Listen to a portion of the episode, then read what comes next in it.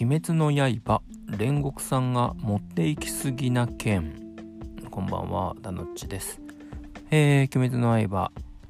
映画やっと見に行ってまいりました。ちょっとコロナで満員って怖いなと思いって、えー、行けていかなかったんですけども、えー、夜の回すごい遅い回を狙っていったんですけどもほぼ満員でした。1個は席を空けるなんてこともなくフルフルで満員でした。まあもう映画館もね今年はもうコロナで大変でしたからもうここで稼がなどこで稼ぐんだという視力を尽くしてる感じを感じまして席なんか1個開けてる場合じゃないという空気を非常に感じまして、えー、ドキドキしながら、えー、見てまいりましたがまあネタバレも何もほぼほぼほぼ原作通りでまあちょこちょこっと増えてるものとかはありましたけどもほぼ漫画と同じですのでまあ何を喋ってもネタバレは大丈夫だなと思いながらですね、えー、見に行きましてまあ映画館のね大スクリーンで、えー、見るべきはやはり最後後半20分ですかね。まああれを見るだけでもお値段分はあるかなと、まあ、僕はあの11月1日の1200円で見れる日に、えー、子供を連れて見に行ってきたわけですけれどもいやーまあただストーリー的にはすごいまあ途中なわけですよね。あの漫画3巻分ぐらいですか。なので何の説明もなく始まり、えー、説明もなく終わっていくという感じなので、まあ、いろんな記録を今塗り替えてますけどもそういう作品としてのトータルの、え、クオリティというかあ気象転結というか作品としてはやっぱりあの他のヒットしてた、まあ、ジブリもそうですし「君の名は」もそうですし、まあ、そういったような作品の方が、まあ、見終わった後とかはねあのいい作品見たなという感じはあります。ただいい映像を見たなという感想今最新のね本当に綺麗な素晴らしい映像を見たなという感想は持ちますのであの見に行って損みたいなことは全くないしあの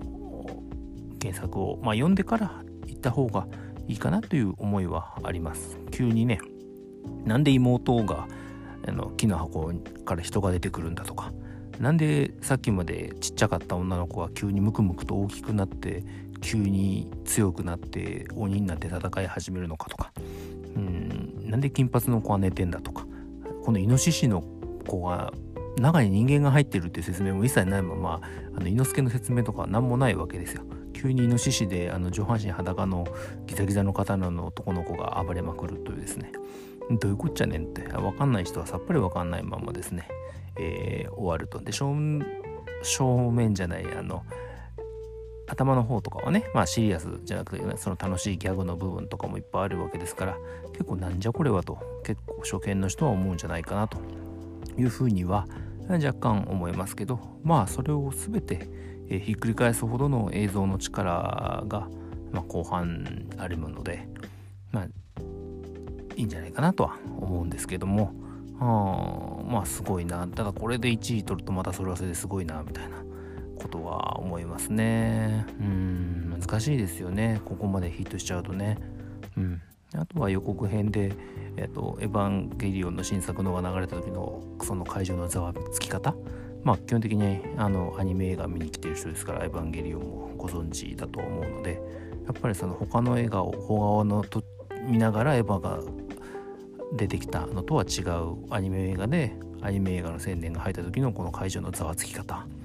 がやっぱすごかったですね。うん。あとはそうですね。若い子が多いっていうのもありますけどこうマスクみんなしてますけど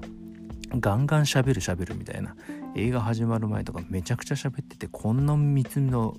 人びっちりの中で喋るんじゃないとは思いながらもうほんとそこは怖いなと正直思いましたね。やっぱ子供連れて行ってたりもするので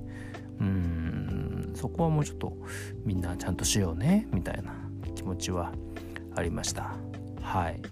まあ、是非ですねあのスクリーンで見る価値は非常にあると思うので、えー、ですね、えー、鬼滅ご存知ない方なんてもうなかなかいないと思いますあれだけコミックも売れてるので、まあ、大体分かっていくもんだと思うのでまあ映像美が素晴らしいので本当アニメのスタッフすごいなと、うん、正直に思ったところで、えー、ございますはい。ぜひぜひ劇場へ足をお運びください。